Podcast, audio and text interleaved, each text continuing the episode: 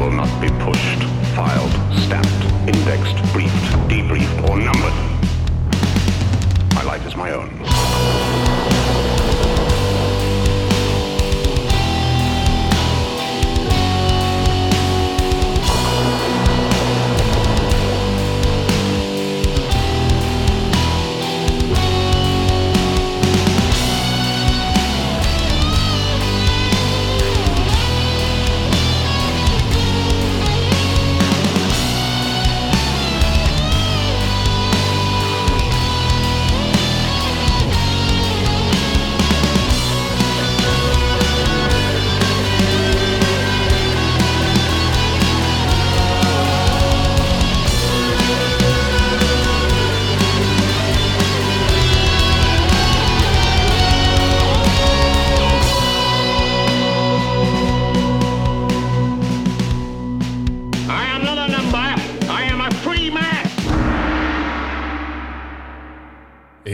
Salut tout le monde, bienvenue dans le podcast. Euh, J'espère que tout le monde va bien. J'espère que, euh, que peu importe ce que vous faites dans la vie, euh, votre travail, votre famille, vos amis, tout se porte le, le mieux possible.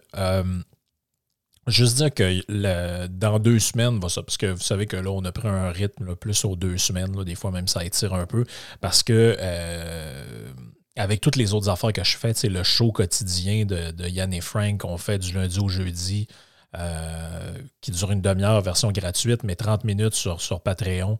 Euh, ça me laissait plus de temps pour préparer les podcasts, pour en faire un par semaine. Parce que je veux pas baisser la qualité du contenu, puis euh, juste vous parler pour vous parler. Il y, en a qui font ça là, comme type de podcast, c'est bien correct. Mais quand tu es, seul, je trouve ça le fun quand les podcasts sont préparés, puis quand on a quelque chose à dire plutôt que rien. Fait que je préfère espacer le temps.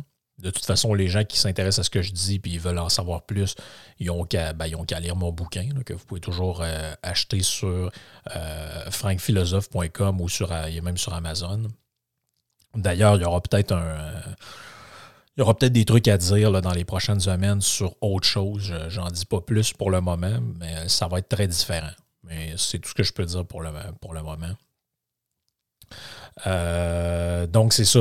J'essaie de me garder euh, aux deux semaines. Et là, euh, ce que j'allais dire avant de bifurquer là-dessus, c'est que j'ai là, j'ai de l'avance un petit peu. Et dans deux semaines, il y aura un, podcast avec The Nomad Historian, donc que vous connaissez bien, qui est déjà venu deux fois.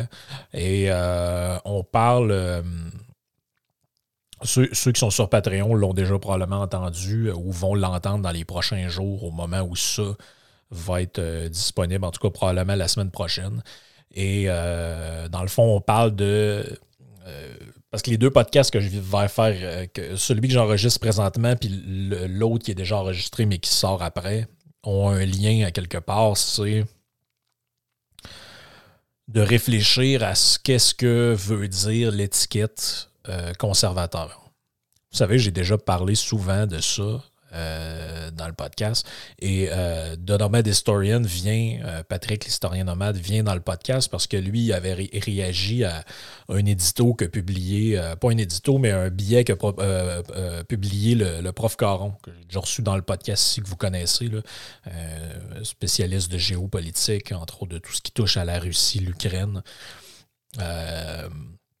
Et plein d'autres sujets aussi, était venu dans le, dans le podcast, euh, mais fait aussi des, euh, des billets. Et dans un de ses billets, il parlait de comment la CAQ est un parti pour lui de transition et comment la, la fin du Parti libéral, la fin du Parti québécois, dans une perspective historique, s'incarnait dans cette transition-là. Et un coup qu'on aura passé totalement la phase de transition, le Québec va s'organiser autour d'un débat gauche-droite plus traditionnel. Et euh, l'historien nomade, lui, n'est pas d'accord avec cette, euh, cette crise-là. Il pense, avec cette, avec cette lecture-là des faits, il pense que l'aspect identitaire est un peu consubstantiel à, la nature du Québec, si on peut dire. Je ne veux pas empiéter sur le podcast, vous l'écouterez, ça va, euh, ça, va très certainement vous intéresser. Mais ce que j'allais dire avant, c'est que j'ai j'ai réfléchi souvent à ce concept-là, c'est-à-dire comment on arrive avec des étiquettes qui, en fait, veulent presque plus rien dire. En France, vous avez un parti socialiste qui n'est pas particulièrement socialiste, en tout cas pas au sens premier du mot socialisme. Euh, vous avez un parti démocrate aux États-Unis qui n'est pas plus démocrate qu'il faut. Euh, vous avez un parti républicain qui n'est pas plus républicain que le Parti démocrate est républicain, au sens premier du terme républicain. Euh, au Québec, vous avez un parti libéral qui n'est pas libéral. Au Canada, vous avez un parti libéral qui est presque socialiste. Vous avez un parti conservateur au Québec qui n'est pas spécialement conservateur. Et au fédéral, vous avez un parti conservateur qui n'est pas si spécialement conservateur que ça non plus. Donc, qu'est-ce que veulent dire les mots euh, aujourd'hui? Et il y a une espèce de il y a une tentative un peu de recréer du, euh, du sens au travers de tout ça et recréer euh, recréer une cohérence idéologique dans les, dans les étiquettes ou dans les, mouvances duquel plusieurs personnes se revendiquent. J'ai déjà fait un podcast, entre autres, avec euh, Hugo sur le, manifeste libertarien de Matt Kibbe, aussi sur celui de Murray Rothbard.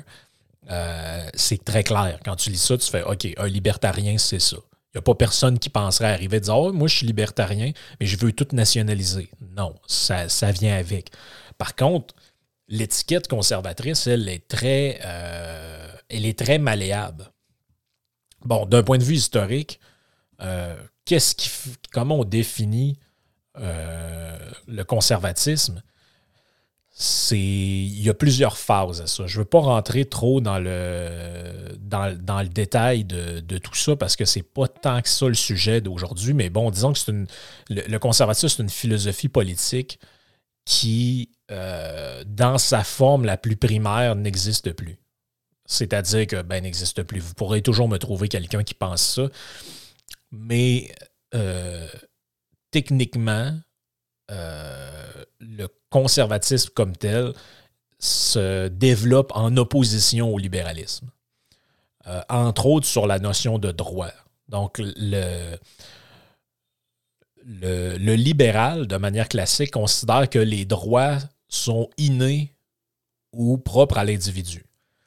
Ce qui veut dire, par exemple, c'est la fameuse, fameuse phrase euh, que Vincent Gelozo nous a répété plusieurs fois. Avant les années 40, les femmes n'avaient pas le droit de vote. Pour un conservateur, on a donné le droit de vote aux femmes. Pour un libéral, on a reconnu le droit de vote aux femmes. C'est-à-dire que le droit existait avant. Le droit est consubstantiel à la nature humaine. Ce sont des droits innés ou qui sont attachés à l'individu en tant qu'individu. Donc le droit à l'intégrité, euh, le droit à la propriété de soi, ce genre de trucs-là, ce sont des euh, ce sont des droits qui sont innés et qui ont un lien avec l'individu. Or, le conservateur, lui, pense plutôt que ces droits-là sont des acquis et qu'ils sont protégés par les institutions.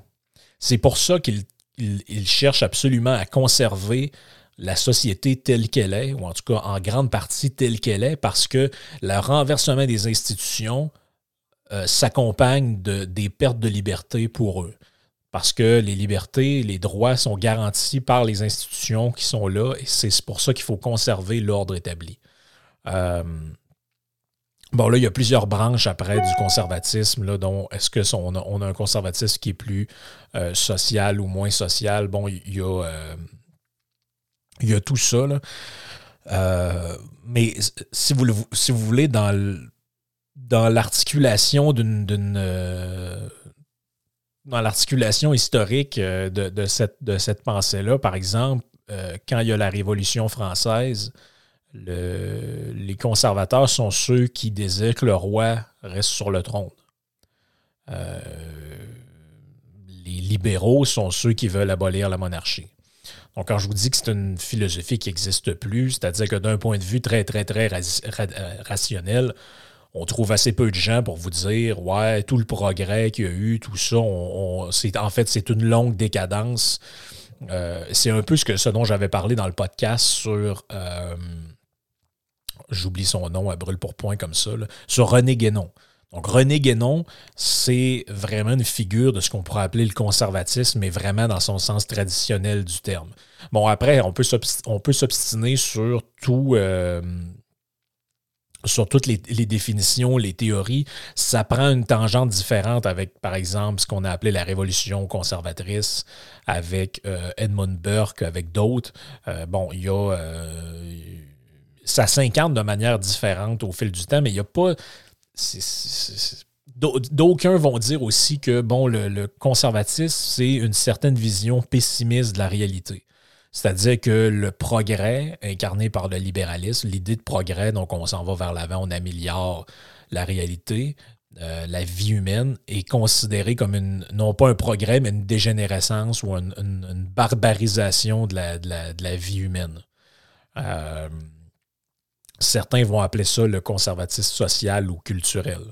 Donc, c'est, c'est, différent. C'est, tout ça est un peu, euh, comment je pourrais dire ça, ça, va vraiment s'incarner de manière différente selon le pays que vous allez étudier, selon l'époque. Donc, est-ce que le Parti conservateur de Grande-Bretagne est la même chose que le Parti conservateur du Canada? non, pas, vraiment. Euh, est-ce qu'ils ont une base commune? Ben, certaines personnes vont avoir une base commune, mais euh, au niveau des idées, mais encore là, pas tellement. Euh, pas tellement. C'est vraiment un, courant de pensée qui a énormément de, subtilité, de sous-division, de division. par exemple, un, personnage comme Anna Arendt va, se, va se considérer elle-même ou se revendiquer d'une certaine forme de conservatisme. Euh, bon, pourquoi? Ben, par exemple, elle va dire que euh, l'évolution en ce moment de la société amène à une crise de l'éducation. Ben, elle écrit même un essai là-dessus euh, sur la crise de l'éducation ou la crise de la culture. En général, les gens qui parlent de crise reliés à l'évolution et qui voient souvent des, événements assez négatifs sont plutôt conservateurs, généralement peu progressistes. Pour autant qu'on emploie ces termes-là là, dans une manière pertinente. Ce qui m'amène à parler de ce que je voulais parler dans le podcast. Ça fait, plusieurs mois que je suis euh, ce que fait Jordan Peterson. Plusieurs auditeurs, d'ailleurs, m'ont écrit au fil du temps Qu'est-ce que tu penses de Jordan Peterson? Qu'est-ce que euh, qu'est-ce que tu en as à dire? Et euh, ben, j'aurais long à dire sur tout ce qu'il fait. Je ne suis pas d'accord avec tout, évidemment. Je pense que s'il y, a, un mérite à ce qu'il fait, je pense que tout ce qu'il fait au niveau du dialogue, euh, c'est drôle parce que les gens voient ce gars-là comme quasiment un, gars d'extrême droite ou je sais pas quoi, mais j'ai écouté dernièrement un podcast où il discute avec un musulman. C'est un des trucs les plus intéressants que j'ai entendu. Là. on a sa perspective à lui. Après ça, il a fait des dialogues aussi avec des, catholiques pratiquants. Donc, c'est quelqu'un qui, est assez. Euh, que je pense pas qu'il a l'air d'avoir vraiment peur de confronter ses idées. Donc, il, fait plusieurs choses. Je pense qu'il veut même partir une espèce d'école pour apprendre aux gens comment euh, écrire des textes euh, et s'exercer à l'écriture. Euh. donc, il, fait beaucoup de choses. Il y a un podcast que les gens peuvent, peuvent trouver assez facilement. Mais une, des dernières affaires qui m'a intéressé, c'est qu'il a, fait ça il y a à peu près un mois, deux mois. Euh, j'ai trouvé ça très intéressant. Ça s'appelle Jordan Peterson's Visions for Conservative. Euh, et le nom donné à son truc, c'est A Conservative Manifesto. Euh, c'est en deux parties qui durent, ça dure à peu près un petit peu plus qu'une heure. Donc 40 minutes pour un, 25 minutes pour l'autre. j'ai pris des notes euh, sur l'essentiel de ce qui était raconté, puis je voulais quand même vous en faire part parce que, à mon avis, il y a dans ça, puis il y a des critiques. Hein. je, lisais, euh, je lisais un article de euh, Henry George, qui est un, qui est un conservateur, et qui disait Le manifeste conservateur de Jordan Peterson n'est pas conservateur. Il dit, euh, en fait, c'est, euh, il dit, ben, regarde, je, reprends euh, ses termes à lui, il dit, c'est plutôt du libéralisme hayekien livré avec une austérité calviniste. Donc, il dit, en fait, c'est un, c'est un libéral. mais ça, c'est un peu toujours la même affaire. C'est que c'est pour ça que je m'intéresse aux définitions puis à comment on, on, conçoit les les courants de pensée parce que je le vois encore plus récemment sur les réseaux sociaux, c'est-à-dire que, bon, ceux qui sont de gauche, euh, puis quand je dis de gauche, je parle pas là, de gauche modérée, je parle des gens qui sont de gauche, bien ancrés à gauche. On, tendance à voir tous ceux qui sont à leur droite comme étant des gens de droite, voire d'extrême droite. Je, voyais même quelqu'un qui disait euh, Hey, Mathieu Bocoté, c'est l'ultra, ultra droite radicale, ce genre de, formulation-là. Et à l'inverse, les gens qui sont euh, plutôt de droite ou plutôt euh, conservateurs vont voir à peu près tout le monde qui ne partage pas leur vision comme étant socialiste ou communiste. Euh, et je pense que ça vient un peu avec cette idée, avec une espèce d'idée moderne que, bon, euh, toutes les idées se valent, tout le monde est égal, tout le monde est pareil, et que, dans le fond, euh, parce que le monsieur qui écrit le texte dont je vous parlais, euh, voyez les trucs qui écrit là. Pour simplifier grossièrement les biens les plus élevés de chaque philosophie politique principale, le libéralisme valorise la liberté par-dessus tout, le socialisme valorise l'égalité et le conservatisme valorise l'ordre. Donc, on dit souvent que le, le, le leitmotiv du conservatisme, c'est law and order. Ben, il accuse Jordan Peterson de ne pas être assez du côté order. Mais c'est trop un libéral, il accorde trop d'importance à la liberté individuelle. Donc, ça n'en fait pas réellement un vrai conservateur. Bref, c'est un débat un peu sans fin, tout ça, mais je tenais quand même à vous, euh, vous parler de ce qu'il y a vraiment dans le manifeste. Donc, je vous disais, l'aspect pessimiste du conservatisme, en ça, il rentre, je pense, dedans. Il parle de crise. C'est comme ça, son introduction au, part avec ça. Euh, c'est quoi la crise dans l'esprit de Jordan Peterson? C'est euh, une crise de sens. Qu'est-ce que ça veut dire une crise de sens? Ça veut dire que l'humanité n'a pas de but. Euh, c'est assez large comme constat de base, mais euh, si on le décline, ce que ça veut dire, c'est euh, les, les gens n'ont pas d'orientation commune et il n'y a rien qui nous unit. On a l'impression qu'on vit dans un monde où, bon, lui est athée, l'autre est croyant, un est de gauche, l'autre est de droite, un est vegan, l'autre est carnivore. Et finalement, euh, on se demande même si la langue un jour va pas disparaître comme espèce de, lien social. Et bon, chacun parle sa, euh, avec sa petite communauté, sa langue. Puis, euh, en fait, c'est un peu il n'en parle pas vraiment là-dedans, mais c'est un peu une dénonciation implicite de ce modèle de société-là qu'on appellerait le multiculturalisme, c'est-à-dire où il n'y a pas de culture commune et où tout le monde euh, y va selon son bon vouloir. Euh, et c'est un peu ça le, le, point de départ.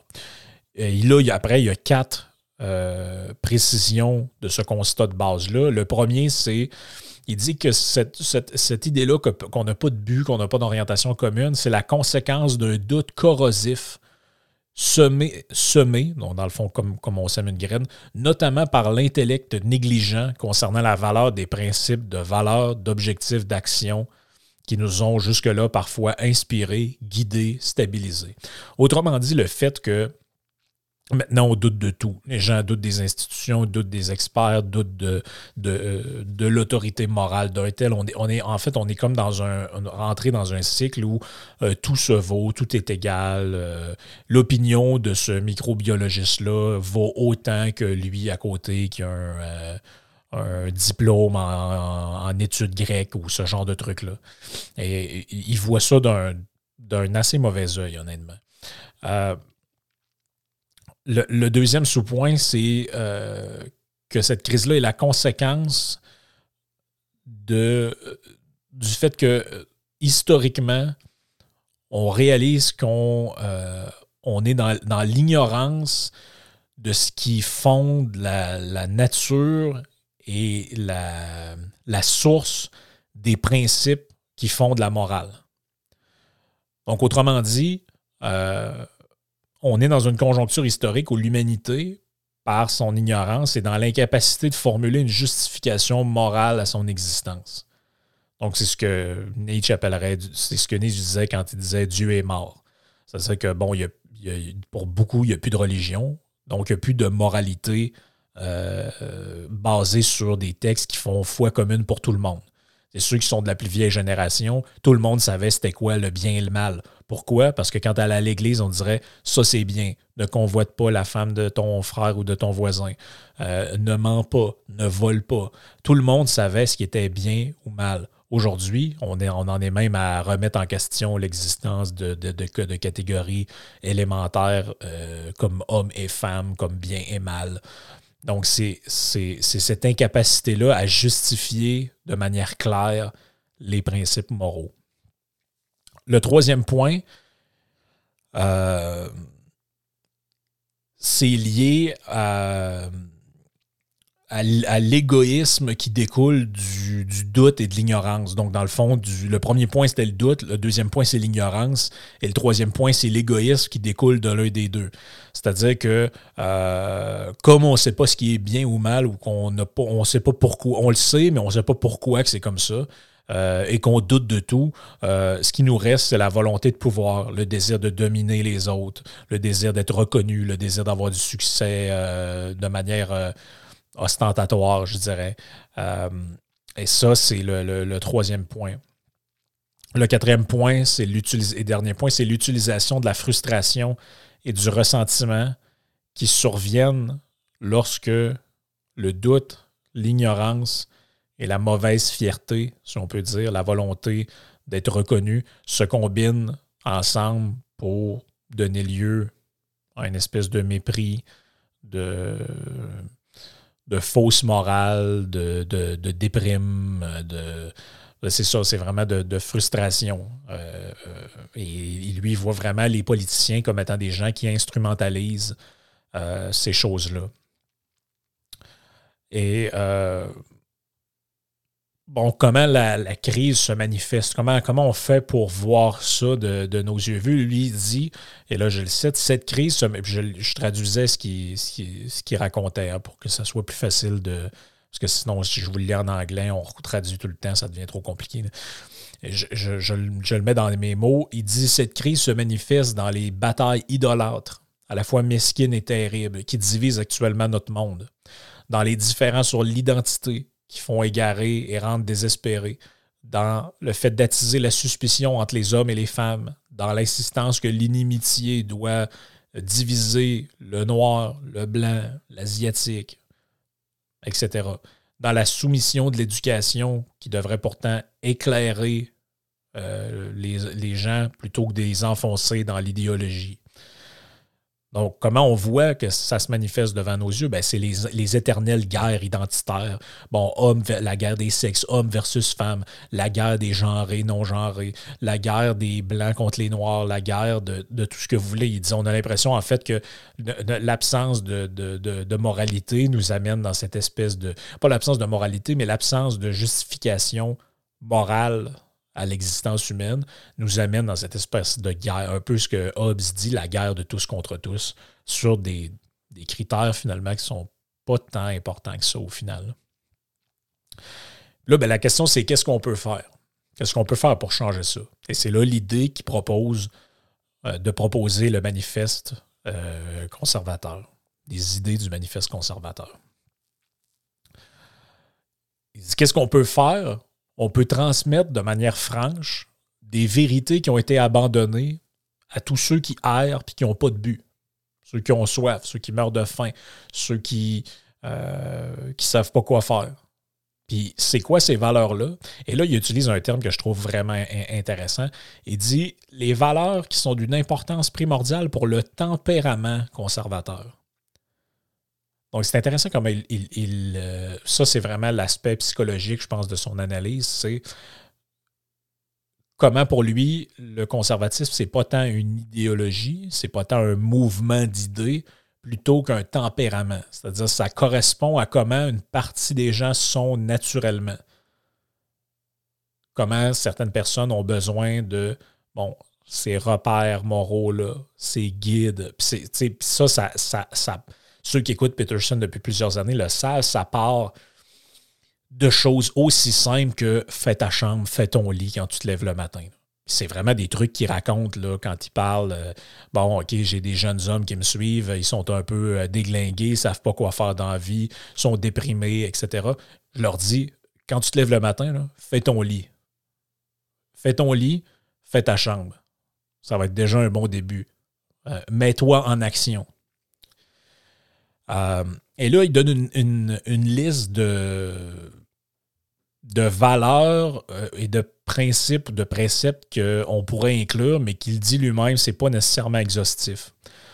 Euh, de ces principes-là, on a l'humilité, la liberté, l'autonomie, la vérité, l'identité, le mérite, la responsabilité, la tradition, la communauté, l'intendance, la justice et l'unité.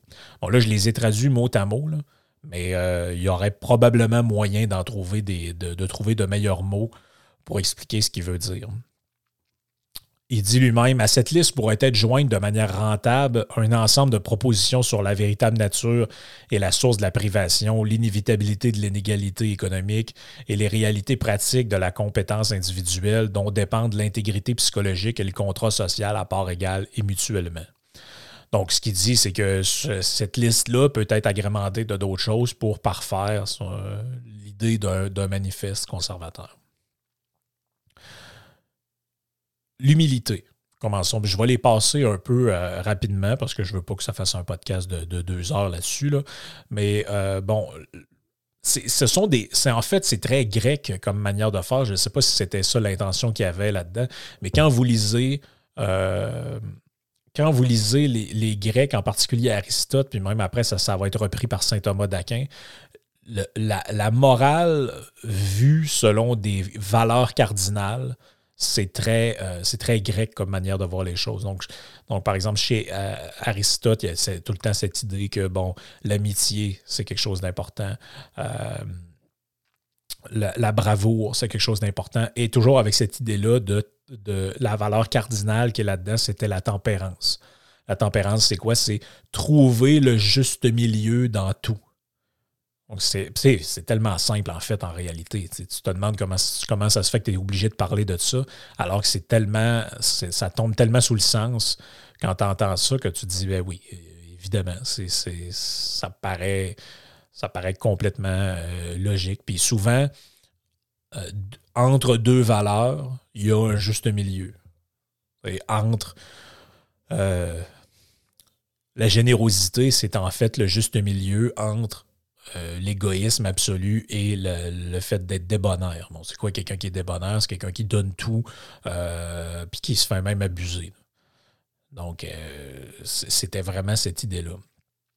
Donc, lui, il part avec les valeurs, comme j'ai dit. Donc, l'humilité. L'humilité, c'est quoi? C'est le contraire de l'arrogance.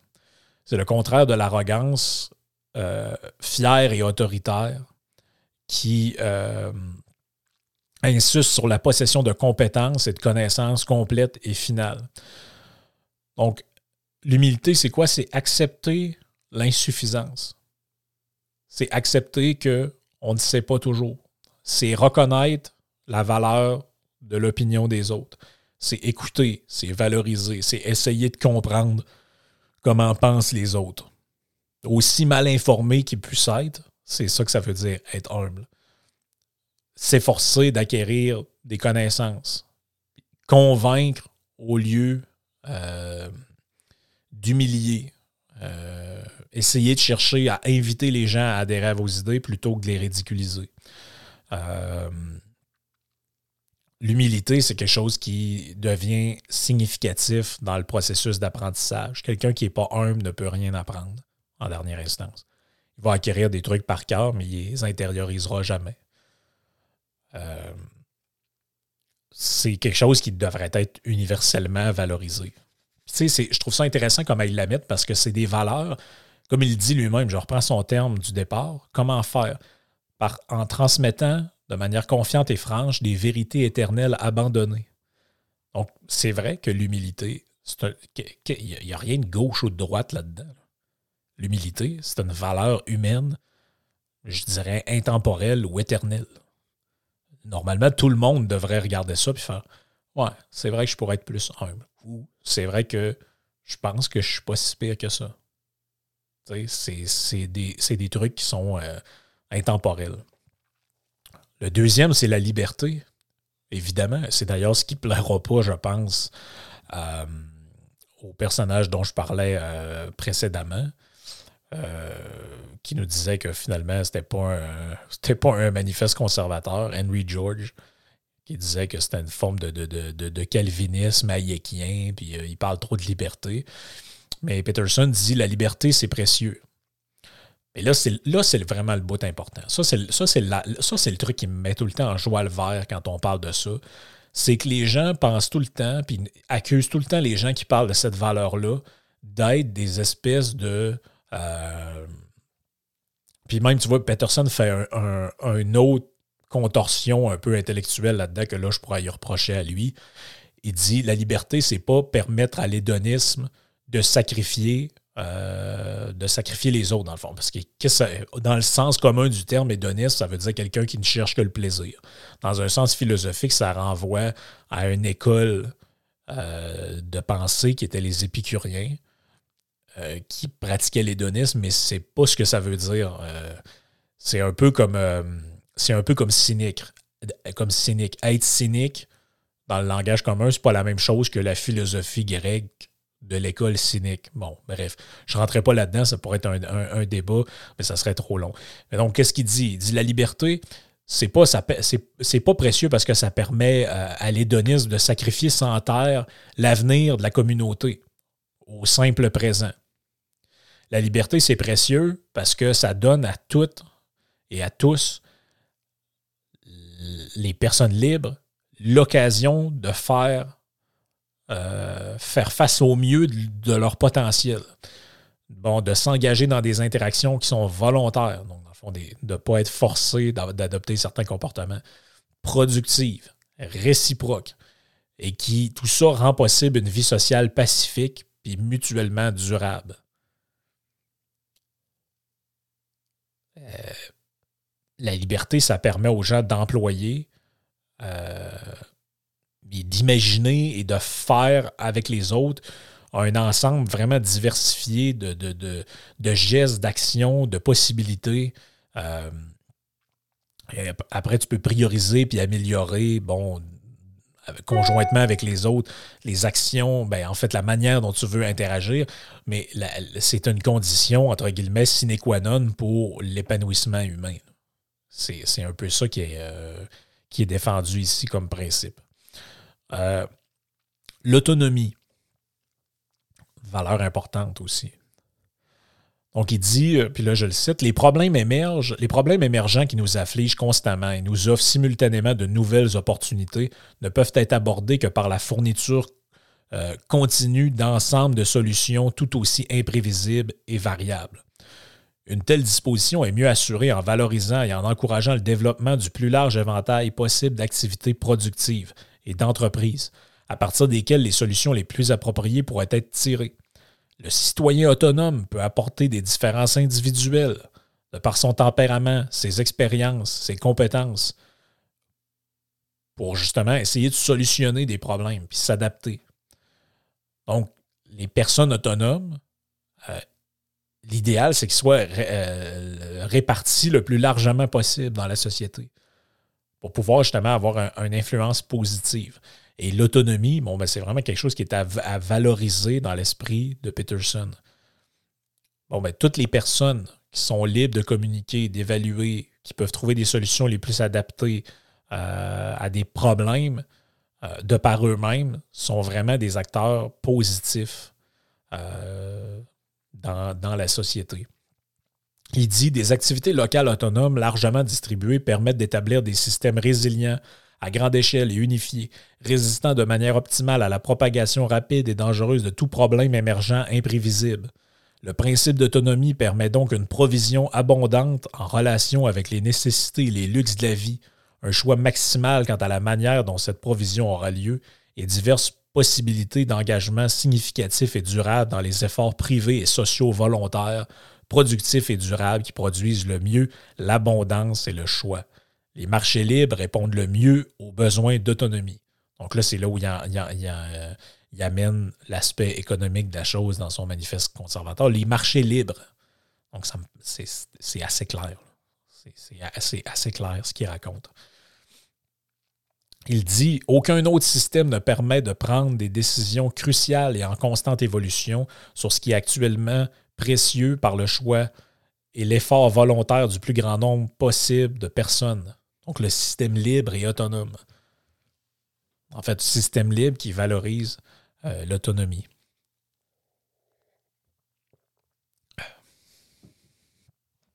La vérité. Ça, tu vois, c'est assez touché comme, euh, comme valeur à amener parce qu'on a tendance dans notre monde aujourd'hui à considérer que la vérité n'existe pas. Il y a juste des trucs vraisemblables. Et la vérité, bon, la vérité, c'est un truc de philosophe, c'est un truc de pensée abstraite. C'est un truc, euh, bon, on sait bien, toi, la vérité, toi, tu penses que la vérité, ça existe. Ben, objectivement, il y a des choses qui sont vraies, des choses qui sont fausses dans une optique traditionnelle. Et il dit l'avenir diffère véritablement d'une manière imprévisible du passé. En conséquence, un éventail continu de problèmes complexes et imprévus se présente devant nous, exigeant des réparations. Une gamme diversifiée, honnête et librement échangée de pensées concernant ces problèmes est la condition préalable éternelle à la possibilité d'une solution elle-même ainsi qu'à sa diffusion. Il existe de nombreuses façons valides, productives et attrayantes de regarder et d'agir dans le monde, et une variété de perspectives est à la fois nécessaire, stratégiquement appropriée et inévitable. Il est également vrai que la discipline qui s'efforce dans une seule direction fortifie et unit qu'une éthique capable d'unir divers citoyens dans la confiance et la paix est nécessaire et souhaitable. L'idée, je pense, ici, c'est de dire euh, il y a des savoirs qui existent, qui ont fait leur preuve. Lorsqu'on nie l'existence de ces choses-là, ou qu'on dit Ah, c'est pas vrai, ah, c'est euh, à cause de la domination sur telle race, c'est à cause du colonialisme, on se prive de. Euh, ben, en fait, il dit lui-même, c'est une les, vérités qu'on connaît, les, choses que les humains ont développées, sont des antidotes au nihilisme corrosif qui justifie la tromperie, le désespoir, le cynisme et l'abdication de la responsabilité. Les libertés les plus fondamentales sont, sont donc dépendantes des États et des politiques vertueuses. La liberté d'expression et de penser avant tout au-dessus d'elle n'existe pas pour la gratification impulsive de plaisir momentané, mais pour que la vérité qui rachète puisse trouver son expression vivante. Je trouve ça euh, assez bien dit, euh, honnêtement. Euh, je passe quelques points parce que c'est quand même, somme toute, assez long. la responsabilité. Chaque individu a besoin d'un but pour compenser ce qu'il appelle, lui, la tragédie de la vie. Donc, la tragédie de la vie, c'est quoi? C'est vous naissez, vos parents vous ont mis au monde, vous arrivez dans l'existence, puis vous ne savez pas pourquoi vous êtes là. Ça, c'est la tragédie de la vie humaine. Euh, donc, pour combattre ça, vous avez besoin de vous donner un but. Bon, certains, ça va être aider les autres, d'autres, ça va être construire une entreprise, d'autres, ça va être euh, connaître le plus de choses possible. Bon, je suis pas là pour. Le but, c'est pas de juger le but que vous vous donnez, c'est de dire que ça n'en prend un. Les individus pas de but sont des individus dépressifs chaque personne a besoin de quelque chose de valeur. Pourquoi? De valeur ayant, étant synonyme de but là-dedans. Pourquoi? C'est pour s'opposer à l'anxiété, la frustration, la déception, le cynisme, la douleur, euh, la morosité, appelez ça comme vous voulez.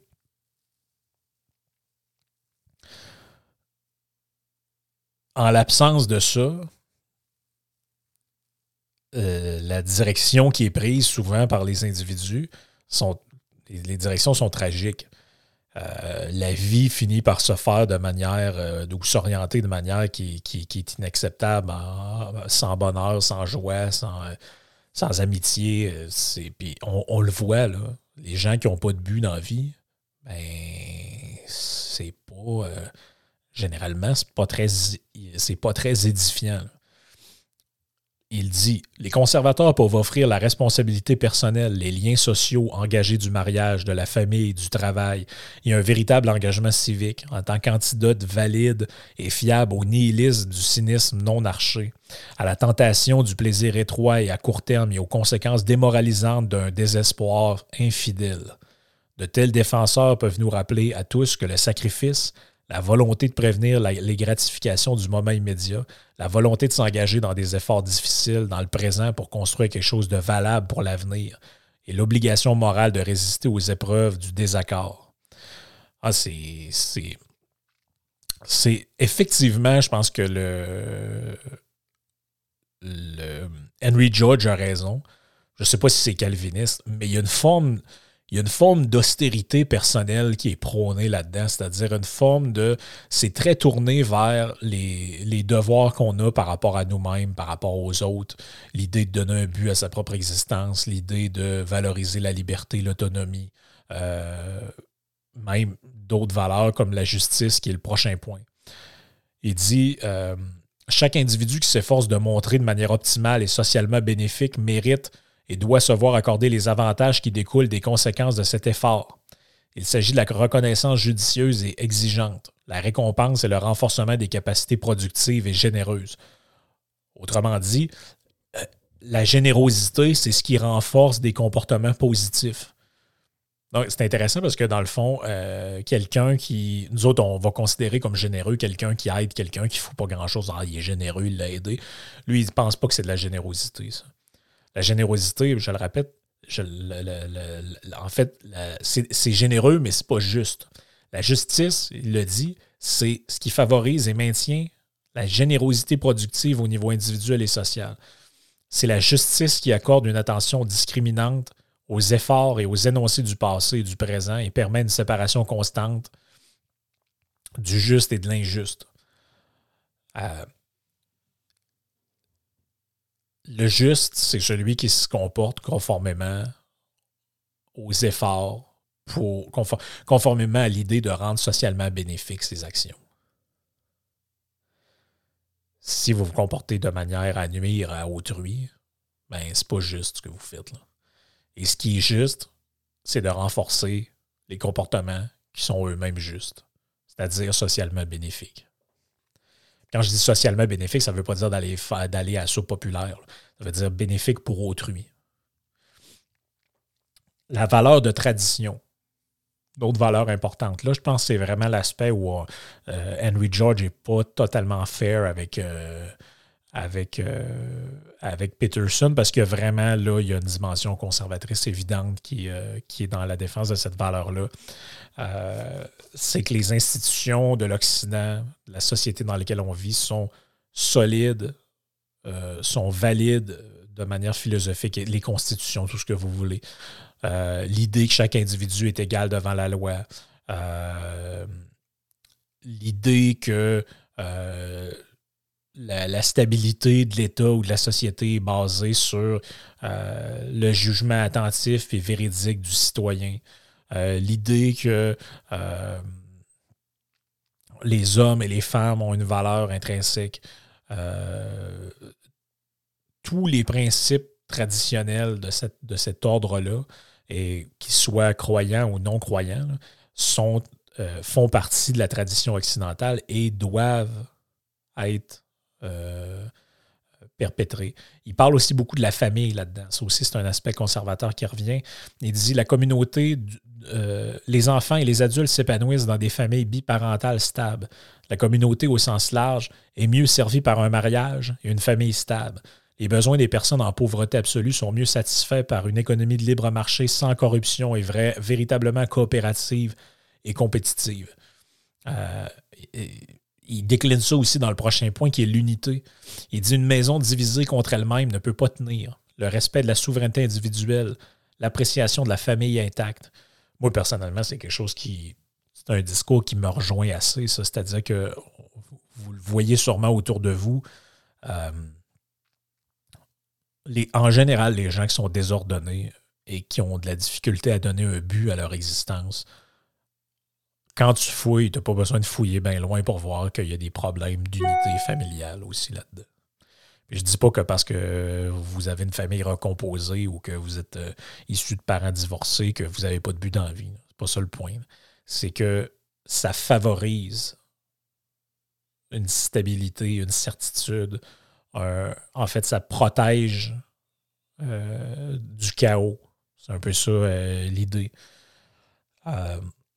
Je pense que c'est vrai, honnêtement. Je, pense que c'est vrai. Mon observation me fait dire que c'est vrai. Je pense pas que les espèces de modes de non-monogamie éthique avec relation euh, euh, bigame de telle affaire, puis moi j'ai une blonde, mais j'ai aussi un chum, puis lui il a le droit de fourrer ailleurs, mais pas elle.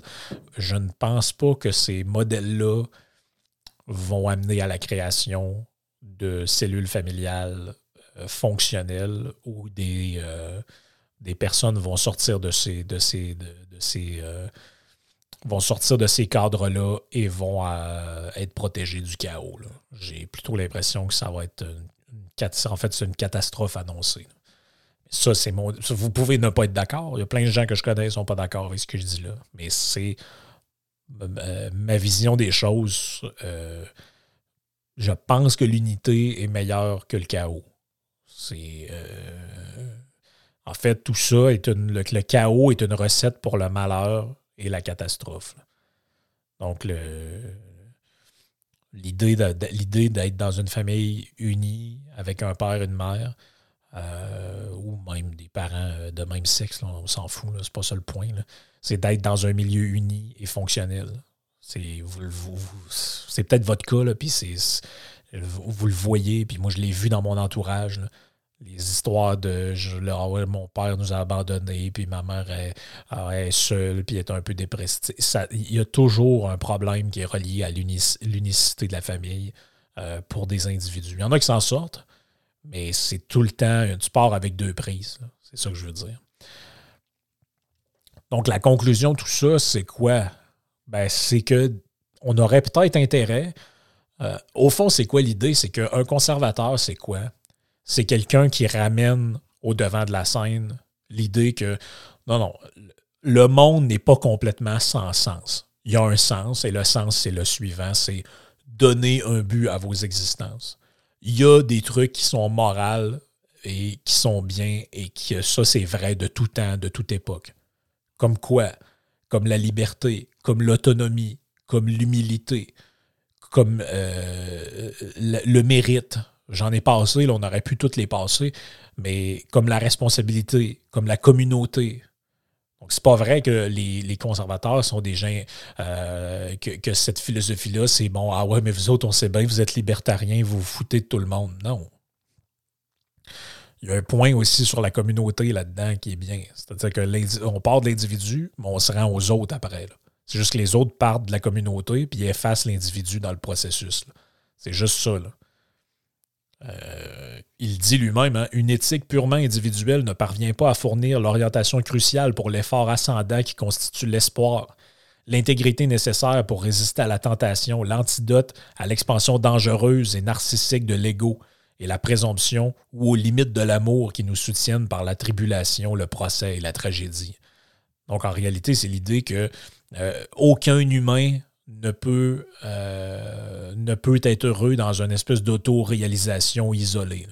besoin des autres, ne serait-ce que par reconnaissance pour euh, te voir comme individu euh, accompli, si on peut dire.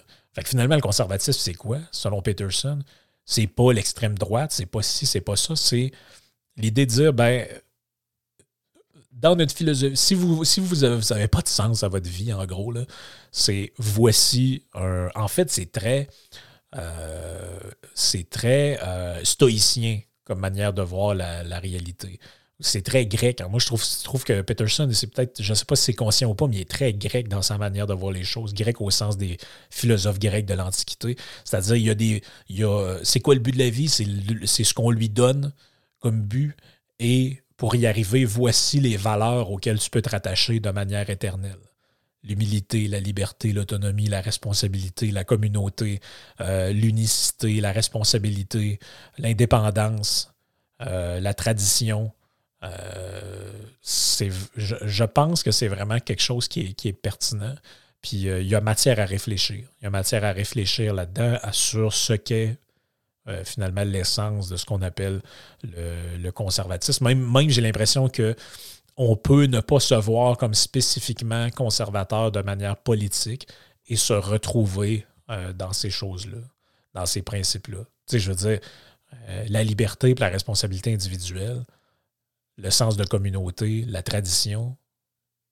Pas besoin de triper sur Pierre Poilievre pour te, te, te, te retrouver là-dedans. C'est c'est des valeurs. Je pense qu'il y a raison de le dire à quelque part, même si j'adhère pas à tout ce qui est écrit là-dedans ou tout ce qui a été dit dans, la, vidéo que j'ai transcrit pour vous autres. Et je pense qu'il y a, euh, y a un bout là-dedans qui, qui, est vrai. Il y a des valeurs dans ça qui sont intemporelles. Euh, je veux dire, la, liberté, puis l'humilité, puis le sens de la communauté, c'est des valeurs éternelles. De tout temps. De tout temps, c'est important, puis de tout temps, ça le sera. Fait que c'est je dirais que ça fait pas mal le tour euh, pour moi pour ce podcast-là. J'espère que ça vous a intéressé. Si vous voulez aller plus loin là-dedans, comme je vous ai dit, c'est deux vidéos euh, où il explique un peu plus ce qu'il veut dire par là. Je pense que j'ai peut-être rendu ça un peu plus compréhensible, entre autres pour ceux qui ne sont pas familiarisés avec l'anglais. Mais euh, bref, partez de ça, puis ben, faites votre propre réflexion là-dessus. Puis nous autres, ben, on se reparle dans un prochain podcast. Ciao!